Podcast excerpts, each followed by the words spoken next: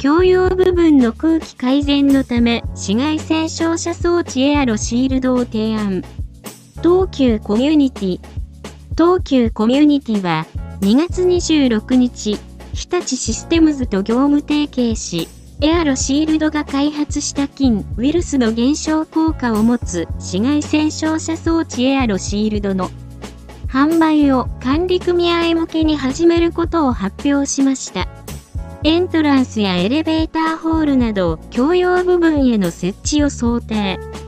導入後のメンテナンス等は日立システムズが支援します。導入費用については、設置工事費がマンションにより変わるなどの理由で非公表としています。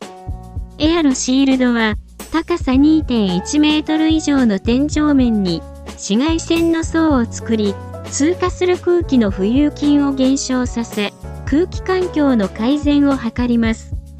小型製オート設計で24時間365日稼働。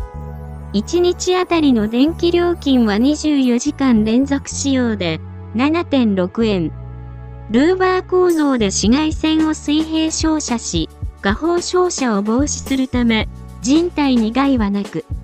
全国の医療、福祉、公共施設等に8000台以上の導入実績があるとのことです。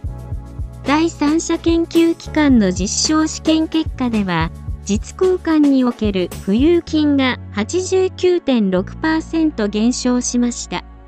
未だ感染拡大は衰えることを知りません。